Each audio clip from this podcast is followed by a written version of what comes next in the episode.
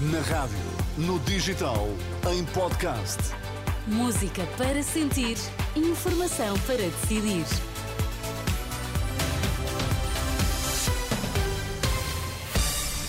Antes da edição da noite, Pedro Queiro, vamos às notícias em destaque. A Segurança Social vai fazer o pagamento devido às creches privadas em fevereiro e com retroativos a um ano. Passou uma semana e só amanhã começam a ser ouvidos os suspeitos de corrupção na Madeira.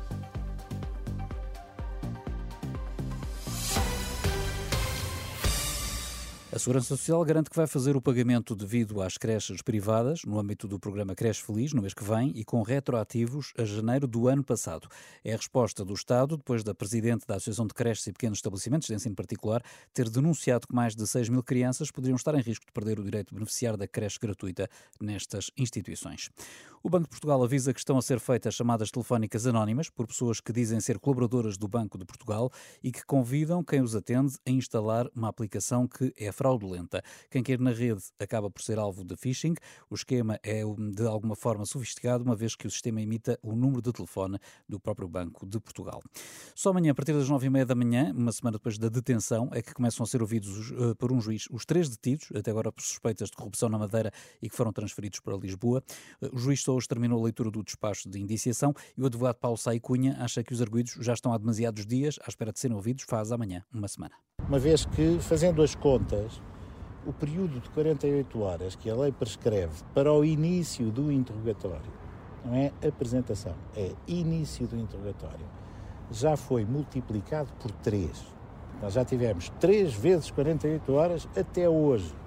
Se parte disso se deve digamos assim, alguma precipitação nestas diligências que não são da iniciativa das defesas, quem tomou essa iniciativa podia, porventura, eh, ter um gesto de respeito pelos direitos fundamentais e até eh, promover que os arguídos aguardassem fora do estabelecimento prisional o desenrolar dos interrogatórios e das medidas de coação.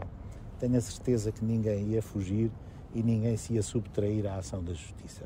Paulo Sai Cunha, advogado do autarca do Funchal. No plano político, o PSD madeirense pede a intervenção, de, o PS madeirense, aliás, pede a intervenção do Presidente da República, a convocação de eleições antecipadas e defende que só assim é possível evitar uma situação de instabilidade sem precedentes. Já o PSD Madeira garante que tem condições para apresentar um novo governo e um novo orçamento regional. Entretanto, para depois da manhã está marcada uma reunião eh, do Conselho Regional para escolher o sucessor de Miguel Albuquerque. E o Chega aproveitou para falar hoje da situação nos Açores, em campanha eleitoral em Ponta Delgada, o presidente do partido, André Ventura, explicou as condições do Chega para um possível acordo com o PSD após as eleições regionais do próximo domingo. Se houver uma seriedade no combate à corrupção e na redução da carga fiscal e numa coisa importante, no fim das famílias no poder, que é isso que nós temos de lutar, fim de nomeações familiares, que tanta chatice tem dado, nós temos caminho para começar a falar. Se o PSD disser não estamos dispostos a isso, então também não há nada para conversar. E eu penso que isto, mais claro que isto não pode se dizer. André Ventura, numa ação de campanha nos Açores, as nove ilhas vão votos já no domingo. O Instituto de Conservação da Natureza responde às queixas da ANA Aeroportos e esclarece que o parecer que sustenta a não renovação da declaração de impacto ambiental do aeroporto do Montijo baseia-se em estudos científicos recentes sobre a avifauna da região, nomeadamente um publicado pela Universidade de Cambridge. A Agência Portuguesa do Ambiente rejeitou renovar a declaração de impacto ambiental do aeroporto do Montijo e justificou-se com o parecer negativo dado pelo ICNF. A ANA Aeroportos já vai lamentar a decisão e diz que vai contestar dentro do prazo legal.